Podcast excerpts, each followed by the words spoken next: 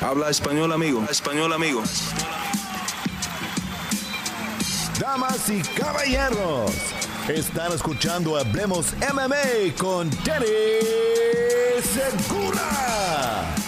¿Qué tal gente? Bienvenidos al episodio número 39 de Hablemos Live. Yo soy su host, Dani Segura, periodista para MMA Junkie y eh, él, pues el host, el anfitrión, él hace de todo aquí en el canal de Hablemos MMA. Así que bienvenidos nuevamente, como mencioné, al episodio número 39 de este programa Hablemos Live. Ya este y la próxima semana llegamos a los 40, donde tendremos un invitado, o bueno, trataré de tener un invitado por acá especial eh, para cambiar las cositas y ponerlas un poco más interesantes. Entonces, eh, muchas gracias a toda la gente que está viendo en vivo, acompañándome. También mucha gente, eh, muchas gracias a todas las personas que están escuchando en podcast o viendo en YouTube en repetición. Y bueno, gente, el día de hoy tenemos un programa bien cargado, como lo suele ser. Eh, han pasado hartas cosas. Venimos de un Fight Night medio regular. La verdad que probablemente el peor Fight Night que hemos visto de UFC, pero en cuanto a Bellator, vimos una cartelera muy, muy grande donde se rifaron dos cinturones, eh, resultados muy, muy importantes. Igualmente ha pasado bastantes cosas en las noticias. Justo hoy se anunció que UFC 282 perdió su evento estelar y también perdió su campeón que iba a pelear en esa cartelera. Perdimos el campeón de las 205 libras. Hoy día Jiri Prochaska, sí, no es el campeón y el campeón, el cinturón, perdón, está vacante. Y bueno, tenemos ahí un evento estelar nuevo para esa cartelera. Ya más adelante hablaremos de eso. Igualmente, James Krause está en las noticias, pero no por em, algo positivo que él lo suele ser siendo un gran coach, un gran entrenador. Esta vez está en las noticias eh, por cosas serias. Entonces también hablaremos acerca de eso. Y bueno, encima de eso han habido hartos fichajes eh, que se han anunciado, incluyendo a nada más y nada menos que un amigo aquí del programa, Gilbert Duriño Burns, que va a pelear en Río contra Neo Magni. Y, bueno, otros otras peleas, otros combates que también se han anunciado eh, fuera de ese. Entonces, vuelvo a digo, un programa bastante cargado. Entonces, antes de empezar, les recuerdo, este programa es dedicado 100% a contestar sus preguntas la primera parte de esta transmisión, de este video, de este audio, eh, donde sea que estén consumiendo este contenido, va a ser dedicada a las preguntas que se hicieron preliminares previo a la transmisión. Ya la segunda parte del programa contestaré las preguntas que están haciendo en vivo en el canal. Eh, en el YouTube Live Chat. Y como siempre les recuerdo, las preguntas que vengan con un apoyo, una donación al canal, esas preguntas reciben prioridad pero no exclusividad y pueden hacer eso a través de la maravilla del super chat que está ahí disponible, ¿vale? Y bueno, otra cosita más de empezar, ustedes ya saben, denle un like si son nuevos, bienvenidos, suscríbanse al canal si están escuchando un podcast, déjenos un review si son tan amables. Entonces, sin más espera, hablemos MMA. Bueno, la primera pregunta viene de Axel Medina. Dice, hola Ani, saludos desde México. Qué mala suerte la lesión de Jiri, es uno de los peleadores que más me gustan. ¿Fue su decisión dejar el vacante el cinturón? ¿Y cómo es la división de los, eh, de los semipesados? Bueno, Axel, buena pregunta. Creo que eso es eh, el bombazo, ¿no? Eso es el topic más fresco, el topic probablemente más grande, o bueno, sin duda más grande que vamos aquí a tocar en este episodio de Hablemos Live. Obviamente también hay otras cositas importantes, como había mencionado, pero la verdad que esto es un cambio gigante. Literalmente, hoy día, martes, perdón, miércoles, noviembre, eh, el 23 de noviembre, no hay campeón de peso semipesado y no se va a definir sino hasta el 10 de diciembre, cuando Jan Blachowicz pelee contra eh.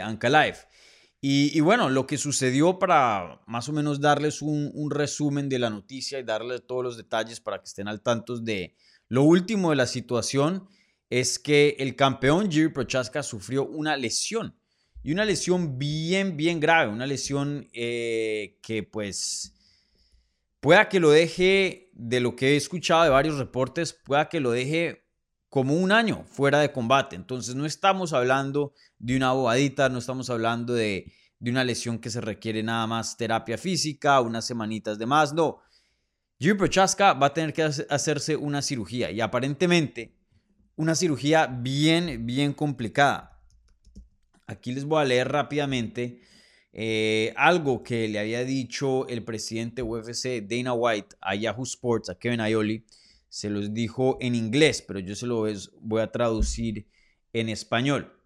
Y esto fue los comentarios de Dana White acerca de la lesión. Fuera de estos comentarios, Jiri Prochaska ya publicó algo en su Instagram, pero no dio muchos detalles de lo que sucedió. Igualmente hay comentarios de su manager Tim Simpson que más o menos tocó el tema, pero no dio mucha, mucha luz. Los comentarios de Dana White sí son un poco alarmantes y esto fue lo que Dana White le dijo a Yahoo Sports. Dijo, esta es la, peor lesión de hombros que los doctores han visto dentro de la historia de UFC. Es, de es verdaderamente effing bad, o sea, es verdaderamente muy malo, muy grave. Su hombro está muy, muy mal. Va a tener que hacerse una cirugía bien seria y va a requerir em, terapia física extensiva. Y bueno, como les mencioné, pues eh, he escuchado reportes que pueda que esté un año fuera del combate, pueda que la, próxima vez que hablemos de Jiri Prochaska y una pelea sea literalmente a, finales de noviembre, empezando diciembre eh, del próximo año, del 2023. Entonces, obviamente, eh, algo muy desafortunado, pues para Jiri primero que todo, para su equipo y obviamente para eh, ustedes, los fans, ya que Jiri pues es un peleador fenomenal y, y uno de los más emocionantes hoy día. Entonces, Pasa la noticia. Esa fue como la primera hora de la, noticia. Luego la segunda ola fue que el evento estelar de UFC 282 ahora va a ser Jan Blachowicz contra Ankalev, que esa pelea estaba supuesta a pasar en el evento coestelar. Ahora, Jerry se lesionó, pero Glover Teixeira, que estaba supuesto a retarlo en la revancha, no. Entonces, muchas personas estaban preguntando, hey, eh, ¿Y Glover qué pasó? ¿Por qué Glover no está compitiendo en el evento estelar contra Jan Blachowicz o Ankalaev? Ya que pues él ya tenía la pelea de título asegurada, ¿no? Y pues no es culpa de él, no tiene nada que ver con una lesión de... Em, con una lesión de, de Prochaska. Y me, tomó por sorpresa un poco eh, al no ver a Glover Teixeira quedarse en la cartelera, pero después me puse a pensarla y, dije, tiene sentido. Y luego hubo unos comentarios que Glover Teixeira le dijo, esta vez fue a ESPN, eh, que más o menos confirmaron lo que yo pensaba. Y les voy a decir exactamente qué fue lo que dijo Glover Teixeira y la razón por qué él no se quedó dentro de la cartelera de UFC 282 cuando UFC le dio la opción. Entonces, Glover Teixeira le comenta a Berto Comoro de ESPN que UFC lo contactó, le mencionó que sí, Jerry Prochaska se había lesionado, no va a poder competir, quieren que se quede en la cartelera y que pelee contra Ankalaev. Glover dijo, un momentico, y esto literalmente le dijo, yo le dije a ellos que necesito más tiempo para esta persona. Él tiene un estilo diferente. Este es zurdo. ¿Por qué no puedo pelear yo con él en Brasil? Dice. Y dice que UFC le negó esa opción. Obviamente sabemos que la cartelera de Brasil, UFC 283, eh, a finales de enero. Entonces pidió por más tiempo y en Brasil. Entonces ellos dijeron, no, tiene que ser en Vegas. Dijo, bueno, yo peleo en Vegas, pero en enero. Y ellos también dijeron que no. Entonces, de alguna otra manera, Glover Teixeira se intentó quedar dentro de la pelea de título, pero sin estar amarrado a lo que es la fecha del 10 de diciembre en Las Vegas. Y UFC estaba empeñado que el siguiente sí o sí tenía que ser Ankalaev. Entonces, es muy entendible de parte de Glover Teixeira decir un momentico, voy a pelear de un, un striker súper loco, súper peligroso, que es Jiri Prochaska, y voy a pasar a alguien que es un experto en lucha, y no solo eso, es zurdo. Literalmente no pueden haber estilos más opuestos que el de Ankalaev y el de Jiri Prochaska. Y sobre todo que estamos a, semanas del pay-per-view. También tienen que entender que Glover Teixeira no es un jovencito de 25 años que, bueno, voy, me arriesgo esta, tomo el chance, pierdo, bueno, en dos o tres años estaré de vuelta en la cima. No, Glover Teixeira tiene un millaje, pero extremadamente extenso en su cuerpo y encima de eso tiene nada más y nada menos que 43 años de edad. Glover Teixeira por mucho le quedan dos o tres peleas bueno, buenas y, y estoy siendo generoso. Pueda que le quede una, eso no se sabe. Entonces, teniendo en cuenta que si llegara a perder ya serían dos derrotas consecutivas, se pudiera despedir del título. Eso no va a estar en las cartas de, de Glover Teixeira si llega a tener una derrota. Entonces, literalmente Glover Teixeira se está enfrentando con su última oportunidad de ser campeón. Y me parece bien sabio de Glover Teixeira de no tomar la pelea con Ankelaev, porque es un riesgo gigante, ya que, vuelvo lo menciono, un estilo completamente diferente y encima de eso con muy poca anticipación. Entonces, es mejor vivir para pelear otro día. Entonces, eh, eso fue prácticamente lo que Glover Teixeira eh, le comentó a ESPN, que él intentó mantenerse en la pelea de campeonato, cambiando la fecha, cambiando eh, el lugar, pero UFC sí o sí necesita una pelea de título para poder vender el pay-per-view de UFC 282, para poder tener evento estelar. Entonces, al Glover Teixeira negar eso, pues tuvieron que seguir con la opción que ya existía, la pelea que ya estaba supuesta a pasar, que es la de Jan Blachowicz contra Ankalaev. Entonces, para los que me andan preguntando, y Glover, y Glover, y Glover, esto fue lo que pasó. Fue decisión de Glover Teixeira. Ahora, me hubiera gustado que le hubieran dado de pronto la opción de pelear contra Jan Blachowicz. Hubiera sido una revancha, yo sé, pero yo creo que Glover se lo merecía. Pero bueno, eh, sí o sí, UFC estaban empeñados en, darle una pelea de título a Ankalaev. Eh, así sea con Glover o Jan. Glover dijo que no, entonces es Jan. Es Jan Blachowicz. Y, bueno, eh, vuelvo y menciono, esto es una pelea por el cinturón de verdad, por el cinturón vacante. Y esto habla de qué tan grave fue la lesión de Jerry Prochaska. Porque una cosa es decir, y, ah, y esto, lo otro. Pero si la lesión hubiera sido relativamente leve o de pronto no tan seria, hubieran puesto un cinturón interino. Pero el hecho de que vamos a ver el cinturón de verdad en juego en UFC 282, el hecho de que Drew Prochaska dejó su cinturón atrás y está vacante hoy día, habla de que vamos a ver a Drew Prochaska estar fuera del juego por un, un tiempo bien largo, bien largo. Puede que no sea todo el año como han eh, han salido ciertos reportes, puede que sean ocho meses, diez meses, quién sabe, pero sin duda va a pasar un tiempito eh, de aquí a la próxima vez que, veamos a, a Yuri Prochaska pelear. Entonces, bueno, sin alargar más el tema, eso fue, eso fue prácticamente lo que sucedió en cuanto a esta noticia. Veremos qué le sigue a Gloria Teixeira, sin duda muy interesante hoy día porque eh, no sé si se va a quedar quietico y va a esperar a la próxima oportunidad. A la misma vez sabemos que cuando regrese Jiri, él probablemente, probablemente no, seguro tiene mucho más mérito a una pelea inmediata de campeonato que Glover Teixeira. Pueda que Glover le toque pelear nuevamente. Veremos cómo se recupera el ex campeón en este punto, ¿no? Entonces, sin duda esa división ahora está eh, en el aire, está en el aire. Ya una división que estaba un poco compleja, en el sentido que le faltaban un poco de estrellas, un poco de nombres uno de los nombres más emocionantes, G. Prochaska, hoy día queda fuera del juego. Entonces, eh, una patada a, la parte baja de la edición de, pesos eh, del semipesado, sin duda. Bueno, eh, ahora pasamos a mm, otra pregunta, pero aquí del mismo tema. Y esto viene de Tattoo Imo.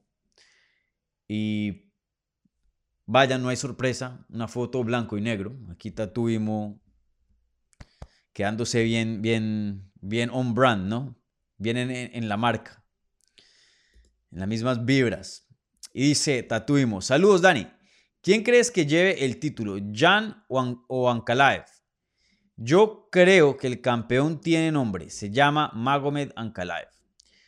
Buena pregunta, sí, una pelea muy, muy buena. Eh, cuando más adelante, cuando les traiga la, previa de UFC 282, ustedes saben que siempre les tengo un análisis más profundo de lo que les dé aquí en, en Hablemos Live. Entonces, espérense a ese análisis verdadero. Ahora, puede que mi opinión cambie de aquí a allá. Muchas cosas pueden cambiar, ¿no? Pero así, hoy día, miércoles 23 de noviembre, yo me voy con Ankalaev también. Me parece Ankalaev que es un peleador eh, más completo que Jan. Obviamente Jan tiene ese poder legendario, polaco, como él le dice. Pero Ankalaev pues ya se ha enfrentado con varios matones, gente que pega de pronto no igual de duro a Jan, pero sin duda tienen ese, esa amenaza de knockout. Y ya ha podido pelear bien. Eh, también pues hemos visto que Jan, especialmente en la pelea contra Glover Teixeira, tuvo problemas con lo que fue el grappling, la lucha, y pues Ankalaev es una bestia en ese departamento. Entonces, eh, el favorito aquí tiene que ser Ankalaev. No estoy viendo las apuestas, no las tengo al frente de mí, pero eh, les puedo apostar que en las apuestas Ankalaev va a ser el favorito. Eso, eso tiene que ser sí o sí. Tiene todas las herramientas para, para ganarle a Jan. Pero vuelvo y lo digo, Jan sigue siendo un peleador muy peligroso. Él está vivo en este combate pero sin duda el favorito es Ankalaev. Entonces, eh, esa es mi predicción tempranita.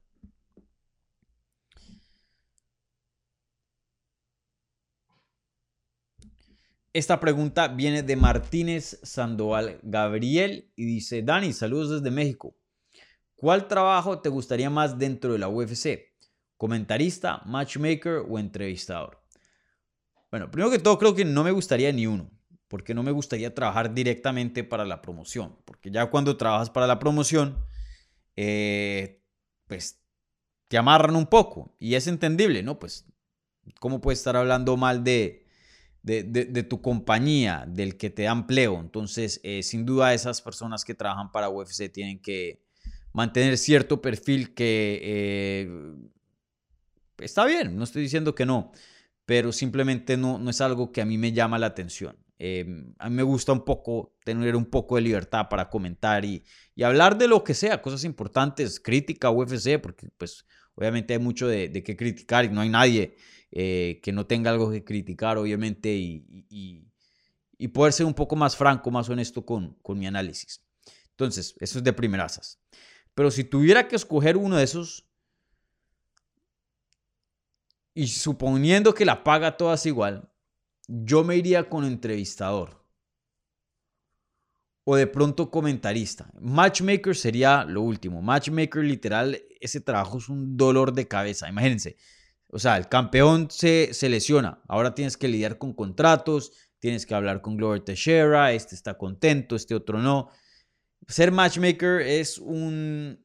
Debe ser un trabajo muy, muy estresante y me quito el sombrero a, a Sean Shelby, a Mick Maynard y, a todos los matchmakers de las otras promociones, porque la verdad que es un, un trabajo muy, muy difícil y que mm, no tiene mucha, mucha recompensa en, cuanto a lo público, no tiene mucho, em, no le dan mucho crédito a esas personas ya que están detrás de las escenas. Obviamente se sabe que pues que están haciendo algún trabajo, porque las peleas se están haciendo, pero muchas veces ah, esas personas rescatan combates, eh, rescatan carteleras y, nadie se entera.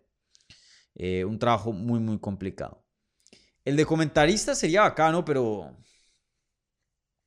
es también harto trabajo, especialmente si eres un play-by-play como John Anik y tienes que estudiar días, días, porque literalmente son 20 peleadores, 20 y pico de peleadores y tienes que saber todo de todos, tener notas, eh, imagínate, un, broadcast de una transmisión de UFC empieza a las 6 de la tarde y, bueno, hora este, y termina, ¿qué? 12 de la noche. O sea, fácilmente puede ser 5 o 6 horas directas, hasta más, hablando sin parar.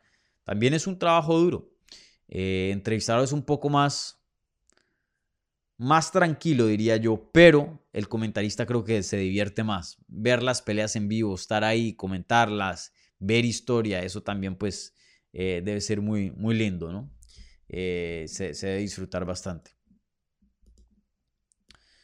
Creo que el mejor sería como color commentator, o sea, el que no, no, está ahí narrando la jugada tras jugada, sino más bien comentando y, dando análisis. Creo que ese es el más, el más divertido.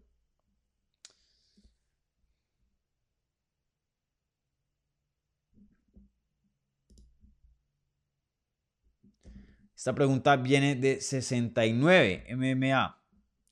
Dice, saludos Dani. ¿Se sabe cuál sería la estelar de UFC 283 que se realizará en Brasil? Creo que Figueredo contra Moreno aún no es oficial como estelar.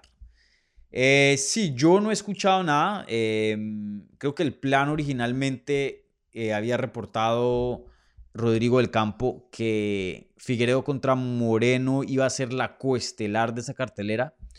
Em, pero, brother, o sea, nos, cada vez se acerca más enero, ya estamos acercándonos eh, al fin del año y, no se ve un evento estelar. Eh, pueda que esa sea la pelea estelar, no me sorprendería si, si lo es. Y pues sabemos que UFC no ha ido a Río, no ha ido a Brasil desde literal marzo del 2020. Entonces cualquier eventico que pongan allá se va a llenar. Eh, por más de que no tenga así dos, tres peleas de campeonato. Eh, sin duda la, van a reventar por allá. Y, miren, Figueiredo contra Moreno para mí es una pelea fenomenal. Eh, yo fácilmente pago un evento estelar para, para esa rivalidad. no sé, pueda que la, única, el único chance que podrían poner una pelea sobre Moreno contra Figueredo, o bueno, en este caso Figueredo contra Moreno, sería otra pelea de título, ¿no? Eh, no veo que pongan a un Glover Teixeira o alguien así, aunque tenga un buen nombre, eh, contra otra persona en una pelea que no sea de título por encima de, esta pelea de campeonato de Figueredo y Moreno. Entonces, eh, de los campeones que, que restan, que no tienen peleas, en cuanto a los brasileros, Alex Pereira, pero sería, y si vas a hacer la revancha con Israel Azaña, sería muy inmediata. Eh, pero bueno, uno nunca sabe, de pronto le ponen otro oponente. Creo que eso eh, pueda que sea posible, pero lo, vería muy con chances muy pequeños. Eh, ahí la opción más obvia, yo creo, sería Amanda Nunes. Amanda Nunes no ha peleado desde. Desde. Mm, cuando recobró el título contra Juliana Peña, eso fue en que septiembre o agosto. Perdón, fue en julio, el 30 de julio. Imagínate.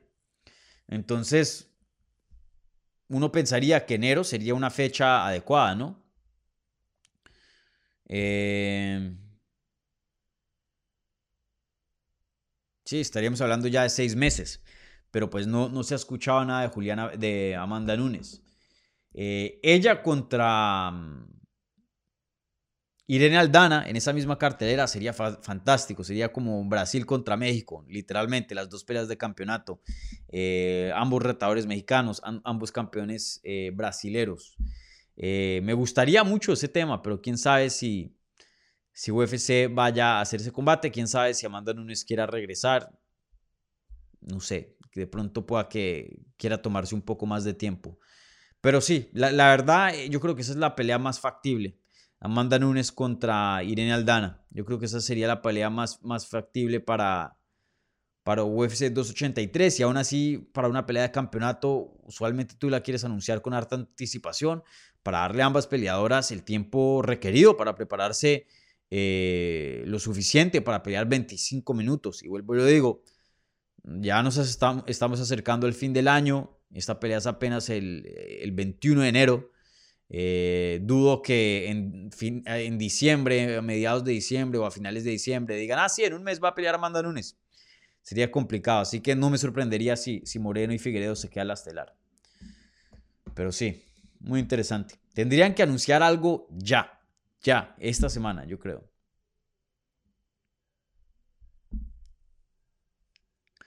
¿Cuánto tiempo vamos? 24, muy bien. Bueno, la siguiente pregunta viene.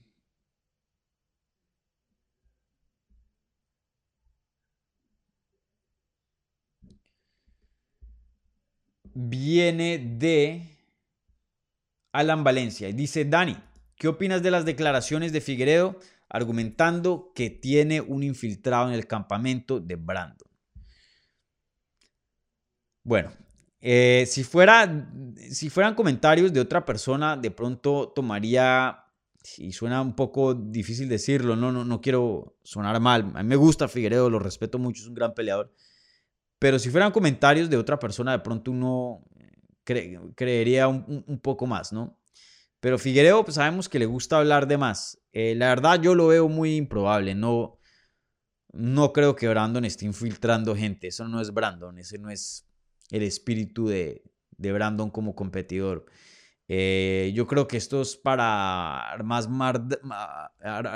más drama, eh, crear más polémica, más headlines, que se hable más, que pues la gente, los fans estén hablando, los medios.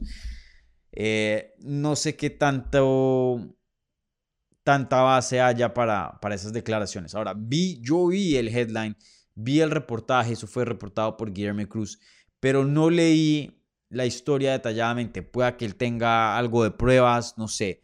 Eh, pero así por encimita, la verdad, no, no le pongo mucho peso a esos comentarios. No creo que sean certeros.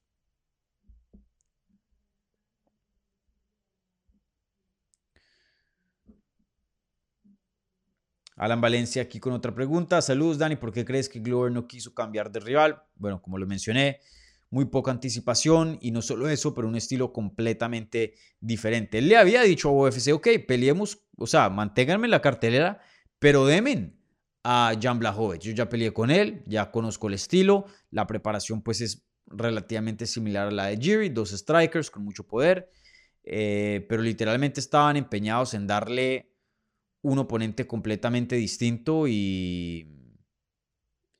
Y, y, sí, o sea, básicamente eso y, poca anticipación. Y lo entiendo, me parece una decisión muy sabia de, de, de Glory to Share. Bueno, esta siguiente pregunta, una pregunta muy importante, eh, un topic que sí o sí se tiene que hablar en este programa.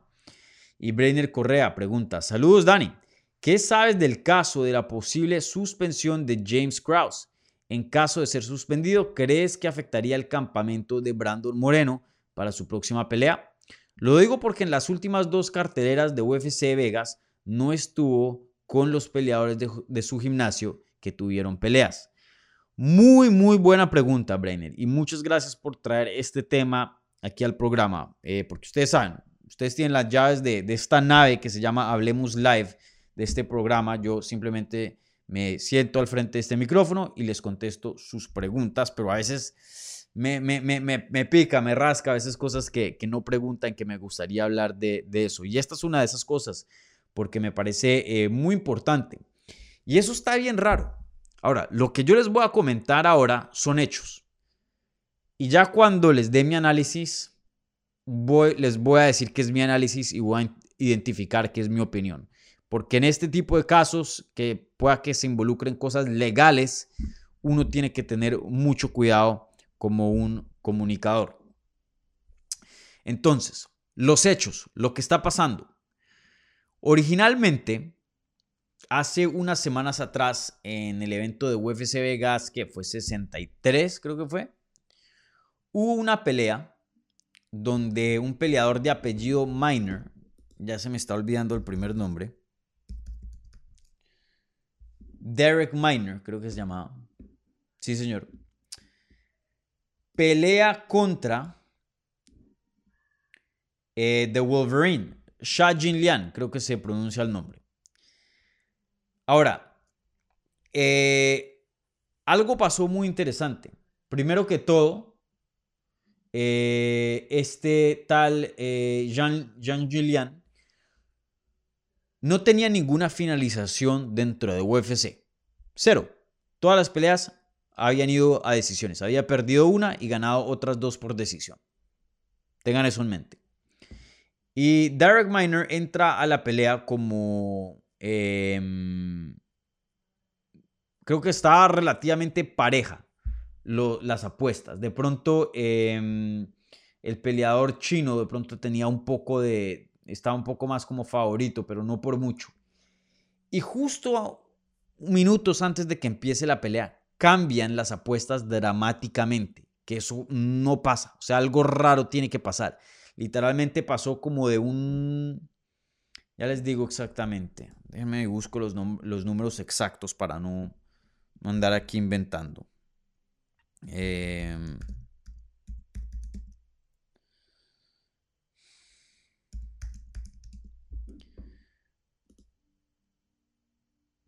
entonces, eh,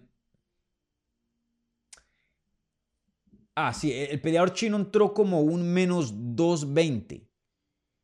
Y literalmente, en, hablando de, horas antes de la pelea, pasó de menos 220 a menos 420. 200 puntos. O sea, algo pero abismal, un cambio gigante. Usualmente el cambio es muy gradual. Esto pasó un cambio muy brusco. Y fuera de eso, eh, otra irregularidad que pasó fue que mucha gente estaba votando que este peleador chino, y, le digo chino mm, eh, porque me, Bueno, porque es chino, primero que todo, pero me, dificulta pronunciar su nombre. Eh, no tenía ninguna finalización de UFC y mucha gente estaba votando que la pelea iba a durar menos de 1.5 rounds. O sea, que se iba a acabar en la primera mitad de la pelea. Y mucha, mucha plata entró a eso. ¿Y qué pasó? entró Derek Miner, el peleador de James Krause, tiró una patada a los segundos, claramente se veía que ya estaba lesionado, vuelve y tira la misma patada, cae al piso lesionado y pierde la pelea. O sea, ya, o sea, se, se vio casi que entraba lesionado este peleador que no estaba en condiciones para competir. Y de pronto se filtró algo de esa información a personas, entonces todo el mundo apostó la casa en el peleador chino en finalizar a Minor. Que eso, pues, eh, eh, eh, eso no se puede hacer, ¿no? En cuanto a las apuestas. y bueno, esas irregularidades fueron reportadas al cuerpo que em, está encargado de, organizar y, de monitorear lo que son aquí las apuestas de Estados Unidos y empezaron a investigar el asunto, ¿no? A la misma vez, vemos que pasan las semanas y un peleador de Glory MMA and Fitness, que es el gym de James Krause, dice que a James Krause, el coach, no lo dejaron estar en el corner, en la esquina de él. Y bueno, ya se sabe que James Krause, él apuesta en sus, eh, en sus peleadores y en las peleas de UFC. Y de hecho él dice que la gran mayoría de sus ingresos son vía las apuestas y tiene todo un sistema de, un canal que pagas una suscripción y si tú estás suscrito a eso, él te da pics, te da información para poder hacer apuestas. Entonces, esos son los hechos. Todo eso pasó. Irregularidades en los cambios de apuestas un peleador entró del campamento de él, con, ya con una lesión, pierde a segundos de entrar al combate. James Krause es alguien que abiertamente, públicamente ha dicho que apuesta en las peleas. Eso es todo lo que se sabe. Y también que no estuvo presente en las esquinas de los peleadores y sus peleadores diciendo que no lo dejaron, que no está permitido que por ahora él esté en esas. Eso es todo lo que se sabe. Y sabemos que hay una, investigación en cuanto a eso. Punto. Esos son los hechos. Ya en cuanto a mi, análisis, pues veremos a ver qué pasa, ¿no? No quiero especular mucho ni, ni, apuntar dedos ni, ni, nada. Pero sí hay algo ahí muy interesante. Ahí hay algo muy raro. Em, y espero por el beneficio de James Krause, por el beneficio de su equipo, de Brandon, que no haya hecho nada ilegal, que no haya filtrado algo de información, que no haya em, arreglado peleas o algo así. Vuelvo y digo, eso no, no es certero, yo no tengo, no sé nada de eso. Porque pueda que se metan un problema muy grande. No sé exactamente qué tipo de, consecuencias legales pueda que traiga eso. Pero sabemos que UFC hace poco sacó una, una regla, literalmente como una semana después de eso, o una semana antes de eso, o días antes de, eso que pasó, que los peleadores ni nadie eh, afiliado con el campamento de un peleador puede apostar en, las peleas. Y sabemos que James Cross tenía un antecedente muy largo de, apuestas. Entonces, em, quién sabe, de pronto pueda que le, si, si, encuentran algo ahí que no, que no, debía, no debe estar, pueda que le, hagan un ban y, ya quede vetado, ya no pueda eh, estar en esquinas más dentro de UFC y eso obviamente puede perjudicar a muchos peleadores. Claro, él puede hacer lo que quiera, es un gimnasio, pero ya en, ser una esquina UFC ya es diferente. ¿Quién sabe? ¿Quién sabe qué consecuencias pueda traer? Vuelvo y lo digo, em, no sé. Pero sin duda, em, eso se está investigando y pues ahí veremos eh, en estos siguientes eh, semanas, meses, em, qué noticia saldrá de, de, toda esa situación. Pero sin duda algo ahí está, está raro, algo está pasando. Bueno, gente, eh, ahora voy a pasar a las preguntas que se están haciendo en el live chat. Eh, gracias a toda la gente que puso preguntas previo a la transmisión. Siempre ayuda bastante a que entremos en materia rápidamente. Eh, por aquí hay unas buenas, em, varias que pueda que se pregunten en, en, el próximo episodio también, que no necesariamente están ligadas a alguna noticia. Entonces, si no se las contesté, simplemente es por tiempo, guárdenlas, vuélvanlas y, las mandan y, en el próximo programa yo se las voy a contestar. O pónganlas en el live chat también, bien puedan, y, yo contesto ahí preguntas. Bueno, ahora pasando a las preguntas del live chat y les recuerdo, por favor, a toda la gente que está viendo esto en vivo o en repetición, si le pueden dar un like al video. Si están escuchando en audio, por favor, déjenle un review donde quiera que estén escuchando, en cualquier plataforma. Hablemos MMA, cinco estrellas, unas buenas palabritas. Y bueno, y si son bienvenidos, y si son nuevos, bienvenidos. Suscríbanse aquí al canal para más contenido en español. Bueno, eh, Diego Castañeda, Dani, ¿quién ves ganando entre Anthony Smith y Jamal Hill? Yo me voy con Jamal Hill pienso que está en ascenso. Em, Smith creo que ya medio se quedó en un cierto nivel, un nivel muy bueno, un nivel top, un nivel para estar rankeado, pero no sé, creo que llamado Hill va para grandes cosas. Es el turno de Jamal Hill. Ya, ya Smith tuvo su, tiempo, pero es un veterano, em, quién sabe, ¿no? Raúl dice, saludos desde México, bro. Saludos. Marlon también. Saludos, Dani. Víctor, saludos desde Argentina. Un abrazo. Gracias, Víctor. Alex lamentándose. Chuta, qué pena. Me gustaba esa pelea. Sí, una pelea muy buena. K. Díaz. ¿Qué ondas, Dani? Me imagino que de México. Roberto Zambrano, Dani, ¿cómo miras el debut de Alessandro Costa? Eh, sí, noticias. Alessandro Costa, el brasilero que entrena en Puebla, en Brazilian Warriors con Diego López. Y también creo que hace algo de, entrena algo de, Lobo Gym también. Vive en México. Eh, le dieron la oportunidad de UFC de corto aviso. Él ya había peleado en el Contender Series, había ganado, si no estoy mal, pero no le dieron contrato. Eh, y bueno, hoy día le dan una pelea de, corto aviso. Em, y creo que eso es para el...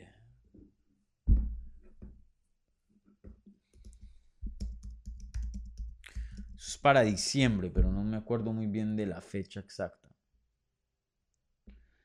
Eh, para el 17 de diciembre. Contra Mir Albasi. Una pelea dura. No, no va a ser fácil.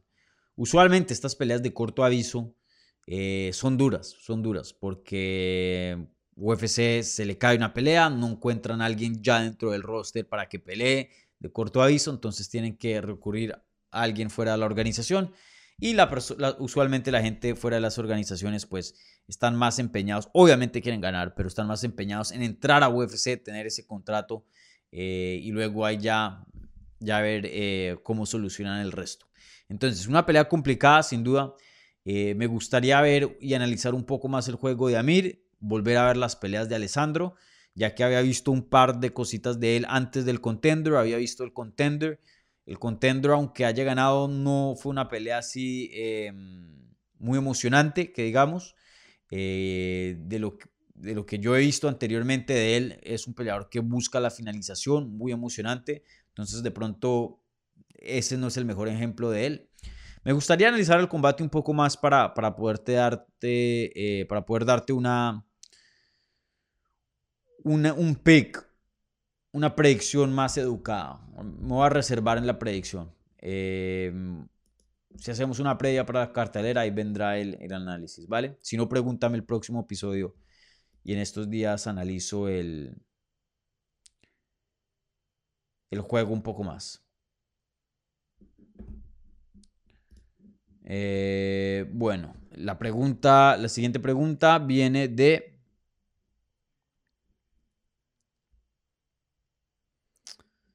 Bueno, Paul Herrera, saludos mi Dani, saludos crack.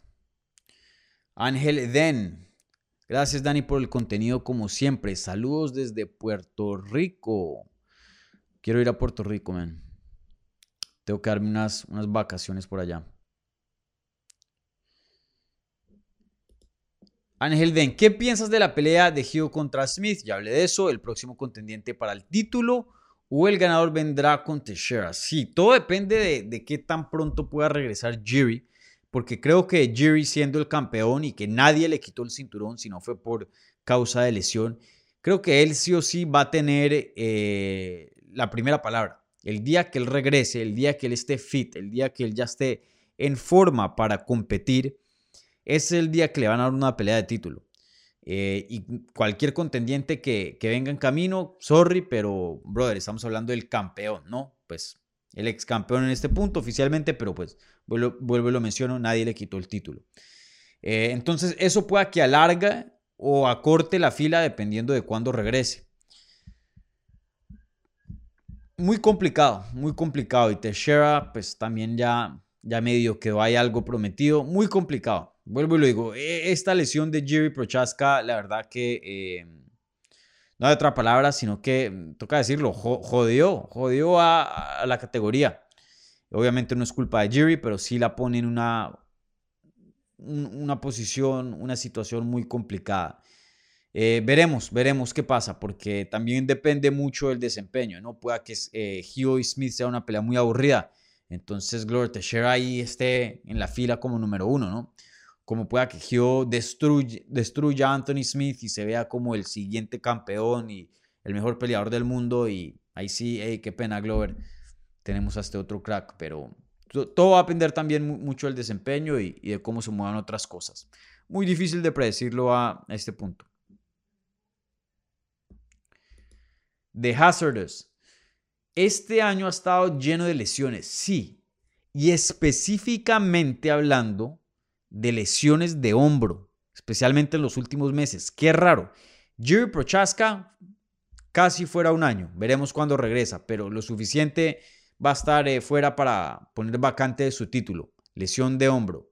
Aaron Pico en Bellator, peleando así con el brazo salido. Lesión de hombro. TJ Dillashaw contra Aljamain Sterling. El hombro un desastre. Brian Ortega contra Jair Rodríguez hombro un desastre y el hombro terminó la pelea. Estamos hablando de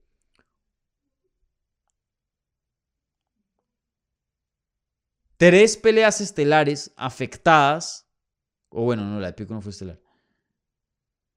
Bueno, TJ Dillashaw, eh, Giri.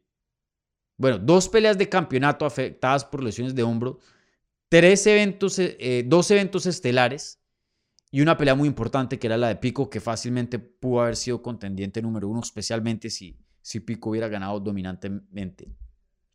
Muy raro, muy raro. Y de pronto pueda que hayan otros que, ahora, o sea, ahora mismo así eh, de primerazas, con mente no espontánea, nombres que, que, no piense. Pero, pero bueno, solo con esa lista ya es una lista muy larga.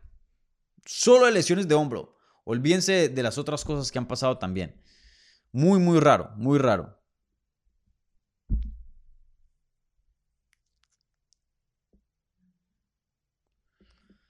Pablo Herrera, hablemos de Jair contra Emmet. Sí, se anunció la pelea por el cinturón interino entre Jair Rodríguez y Josh Emmett. De hecho, hoy mismo entrevisté a Jair Rodríguez, ya tengo esa entrevista grabada.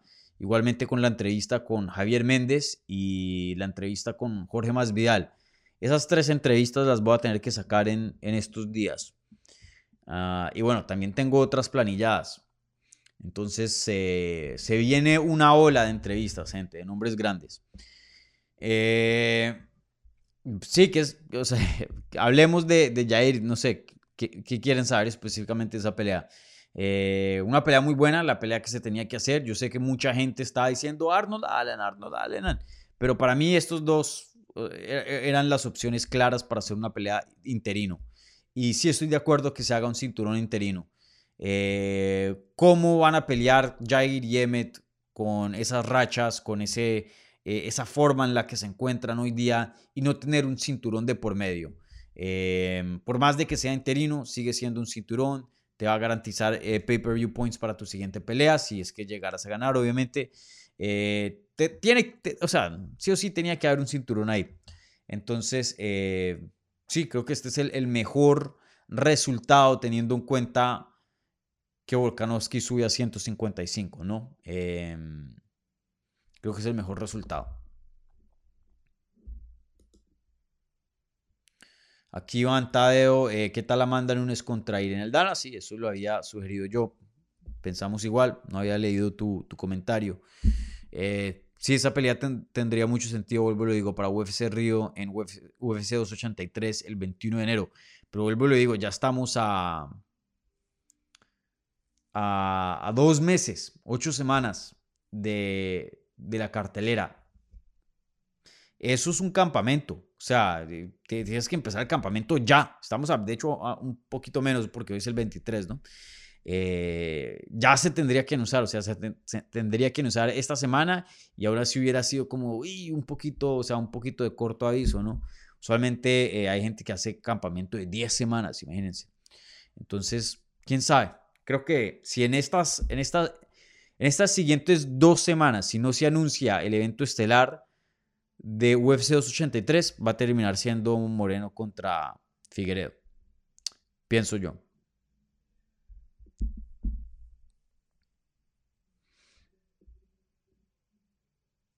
Pablo, siempre acusándome aquí de, malos vicios. Saca la ganja, Dani. No, brother, estoy descansado. Hoy fui a la playa con mi perro y, y si estoy diciendo estupideces es porque estoy eh, estoy cansado, brother. Aquí, después de este live, me voy directo a dormir, brother. Ahí me voy directo a dormir. ¿Quién gana entre Pantera contra Emmet? Pablo dice. El mismo que me anda acusando aquí de malos vicios. Eh, una pelea complicada. Yo me voy con Jair. Pienso que Jair es el peleador más técnico, eh, sobre todo de pie. Jair es uh, niveles por encima de Emmet. Emmet es un buen striker, pero lo que lo hace bueno es más su agresividad, su poder en sus manos, su cardio, su ritmo de trabajo, ya que siempre está atacando y atacando. Pero en cuanto a técnica, sí, eh, Jair es mucho más pulido. Jair es mucho más técnico mucho más avanzado. Eh, ahí lo que le va a favor a Emmet es que tiene lucha y pues no sé, veremos el día de la pelea si es más fuerte o no, pero por lo menos del examen de, vista, Josh Emmett parece ser un peleador más fuerte que Jair eh, por la masa muscular. Eh, y sabemos que él tiene lucha. Ahora, muchas veces no usa la lucha, como vimos en la pelea contra Kelvin Cater. La mayoría de esa pelea se destacó, fue de pie.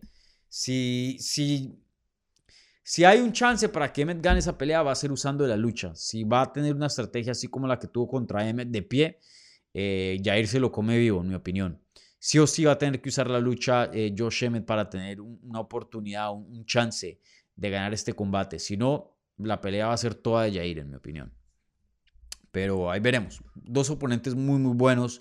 Emmet viene de una muy buena racha. Toca respetarlo. Eh, claro que tiene un chance de ganarle a Jair. Una pelea muy competitiva, yo, yo espero entre esos dos.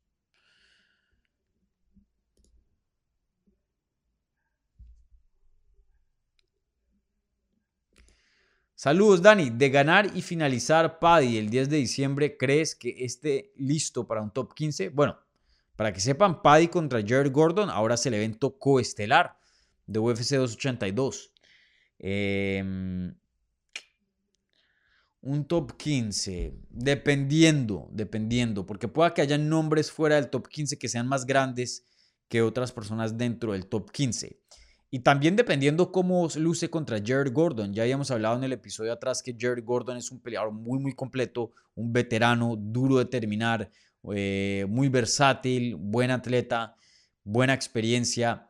Eh, si, si Pimblet se ve como un matón y le pasa por encima a Gordon, creo que los matchmakers van a tener bastante confianza en ponerlo con un top 15, obviamente dependiendo del matchup. Em, pero si se ve medio regulimbis o se ve que necesita más tiempo para evolucionar, pueda que no lo veamos con alguien rankeado, ya que pues el interés de UFC es que Pai siga ganando porque es una estrella y, les va a vender pay-per-views y mucho de eso pues sí está ligado al, al pelito, a la manera como se expresa, esto, lo otro, incluso hasta como pelea porque es un peleador emocionante, pero igualmente en las victorias, o sea, eh, miren a, Cody Garbrandt, un peleador que sabe hablar, un estilo emocionante, pero si no gana, ¿cómo lo puedes poner derrota tras derrota tras derrota en eventos estelares, vender pay-per-view con él, darle oportunidades de título, ponerlo en peleas grandes? No se puede. Entonces, vuelvo y lo digo, eh, los matchmakers creo que van a ver muy bien cómo se ve Pimblet contra Jared Gordon y dependiendo de eso tendrás la, la respuesta para tu pregunta sobre el ranking. Eh, pero creo que es muy posible, sí.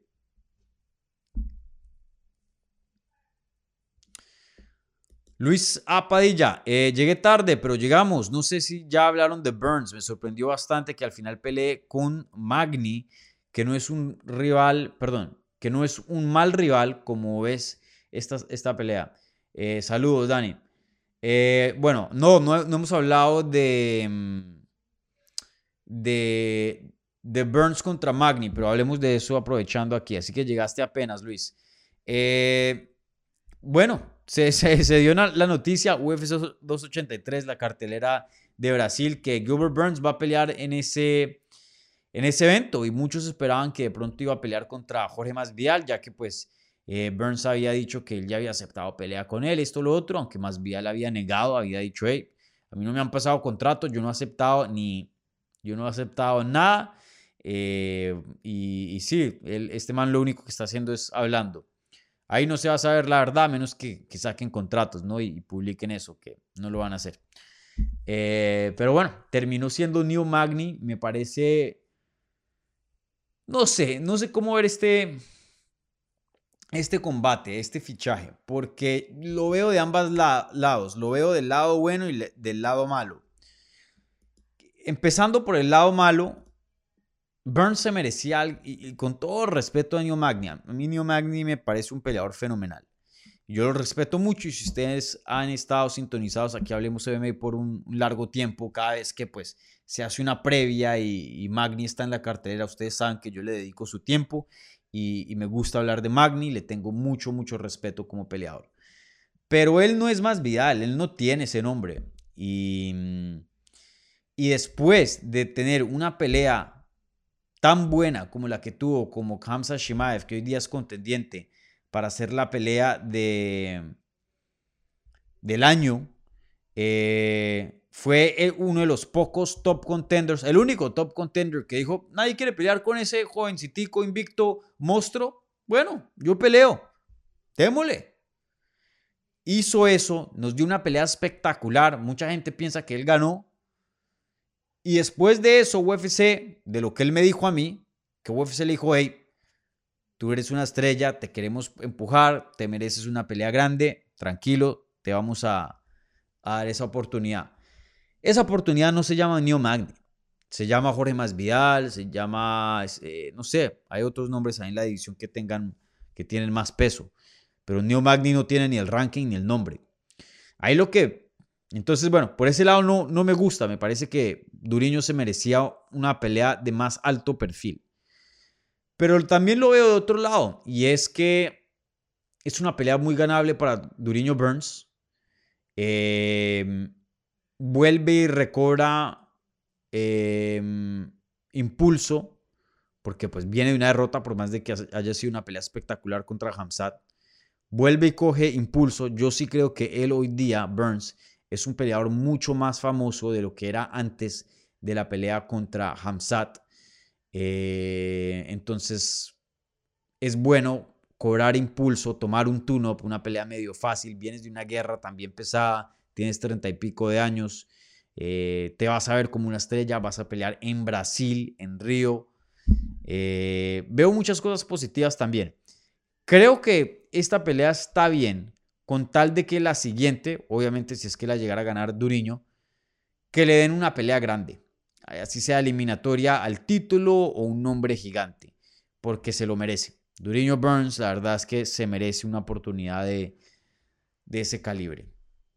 Entonces, ahí veremos. Entonces, ese es más o menos mi, análisis de, de, esa pelea. Y en cuanto a favorito, claro, Duriño Burns es el favorito 100% en, entrando a ese combate. Eh, tiene un nivel mucho más alto que Neo Magni, aunque Neo Magni pues, es, de respetar también. Eh, César dice, resumen de lo de James Krause, Dani, vengo llegando. Eh, sí, brother, ya, ya hablé de eso, no sé, si, no sé qué tanto alcanzaste o si no, no viste nada de eso, pero ve atrás y, ve la repetición, ya hablé de eso y, todos los detalles de esa situación. Marlon, ¿qué opinas de la caída de los favoritos en el Mundial? Este Mundial está muy interesante, me está gustando bastante. Eh, y algo que me había dicho mi hermano, yo tengo un hermano mayor, y antes de entrar al Mundial, porque algo mismo pasó en la Champions. Muchos de los equipos grandes quedaron fuera y hoy día se encuentran en Europa League pues lo que es eh, Barcelona, lo que es eh, eh, Manchester United, pues el Atleti ni siquiera quedó en, la, en la Europa League. Muchos equipos grandes han terminado en la Europa League y otros equipitos más pequeños terminaron en la Champions.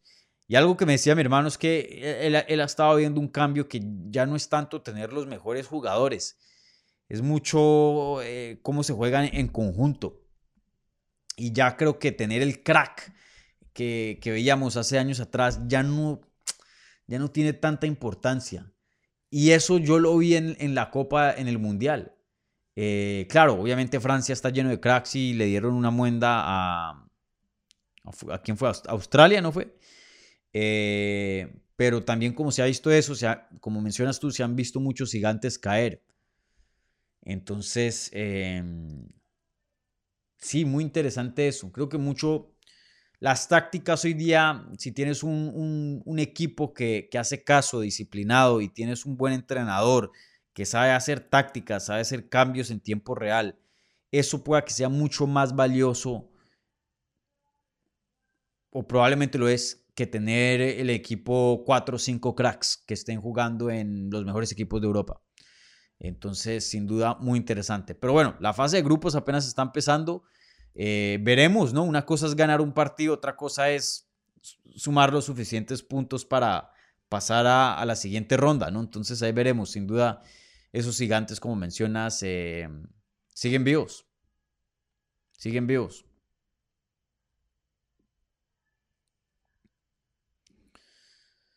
Bueno, eh, ¿hay alguna del super chat?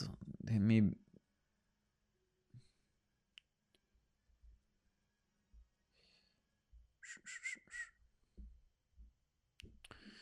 No. Dani, el Atleti no es un grande, hermano. No, no es un grande. hace que una temporada ganó la liga. Eh, y, ha clasificado a Champions por la última década. No es un grande. Y ha ganado Europa League ya varias veces. No. Un equipito ahí no hace nada. Siempre está compitiendo entre los mejores tres de, de la liga. Sigan pensando así. Y hablando mal de mi atleti. MMA Total. Dani, ¿se sabe por qué Teixeira no aceptó el otro eh, rival? Brother, ya hablé de eso varias veces. Ve y, retrocede apenas se acabe la transmisión. Bueno, gente. Eh, Ignacio, la última pregunta. Dice, Dani, ¿qué opinas del main card de UFC 282? no quiero ser, no quiero mandarle aquí... Eh, hay, peleas buenas, no hay peleas buenas. Blahovic, Ankalaev va a ser una pelea buena. Pimblet es Pimblet, es una estrella. Y vuelvo le digo, Jared Gordon es un buen examen. Robbie Lawler contra Santiago Poncinibio va a ser emocionante. Para que no estén en sus mejores momentos, pero esos dos van a guerra. Y Bryce Mitchell contra Ilya Topuria es una pelea muy buena. Em, creo que me hubiera gustado la cartelera estelar fuera del evento estelar. Está buena. Creo que el evento estelar, o sea, Jan Blachowicz contra Ankalaev, sí es buena, pero no, no es así la mega pelea. Mm, no está mal, no está mal, no está mal. Hay peleas hay buenas. Pero sin duda han habido mejores carteleras. Eso sí, no. si lo comparas de los últimos pay-per-views, UFC 281 y UFC 280, sin duda esos dos eh, superan a este, en mi opinión. Pero vuelvo y lo digo, eh, hay peleas buenas como las que mencioné. O sea, Toporia, Mitchell, fantástico. Lawler, Poncinibio, fantástico. Pimblet. Sí, hay, sí hay cositas en esa cartelera, sin duda. Sí, sí, hay, sí hay de qué estar contentos. Bueno, gente, con eso termino transmisión. Entonces, eh, aquí cerramos programa, episodio número 39 de Hablemos Live. La próxima semana, el episodio número 40. Eh, vuelvo y digo, voy a intentar traer un invitado. Y debido a que eh, lo más probable es que se venga aquí un invitado para el programa número 40 de Hablemos Live, pueda que la hora cambie. Entonces, simplemente les pido que sean un poco flexibles y que estén ahí atentos a la pestaña de la comunidad. Yo, yo les dejo saber con anticipación. Igualmente cuando abra el, el evento del stream van a ver la hora, si es que llega a haber un cambio, obviamente. Bueno, como siempre, gente, un abrazo gigante. Muchas gracias a toda la gente que participó en las preguntas preliminares en la pestaña de la comunidad, las preguntas del live chat, toda la gente que dio like, toda la gente que no hizo nada y solo estuvo asistiendo también y, viendo. También muchas, muchas gracias. Les recuerdo, un like, suscríbanse, dejen un buen review en podcast. Eh, y también les recuerdo que esta semana se vienen varias entrevistas. Ya tengo grabado entrevistas con Jair Rodríguez, Jorge Masvidal y Javier Méndez, el coach de Javib, el coach de Islam Makashev, mejor dicho, el coach de, varios grandes, de Enrique Barzola, eh, de todo el mundo, mejor dicho. Eh, y mañana estoy supuesto a hablar con Yasmín Jauregui, entonces también pueden añadir esa entrevista. Ojalá que pues todo, todo salga bien. Entonces, bueno, estén ahí eh, atentos a, a, a esas entrevistas, ¿vale? Como siempre, un abrazo, se les quiere, cuídense y nos vemos pronto. Chao.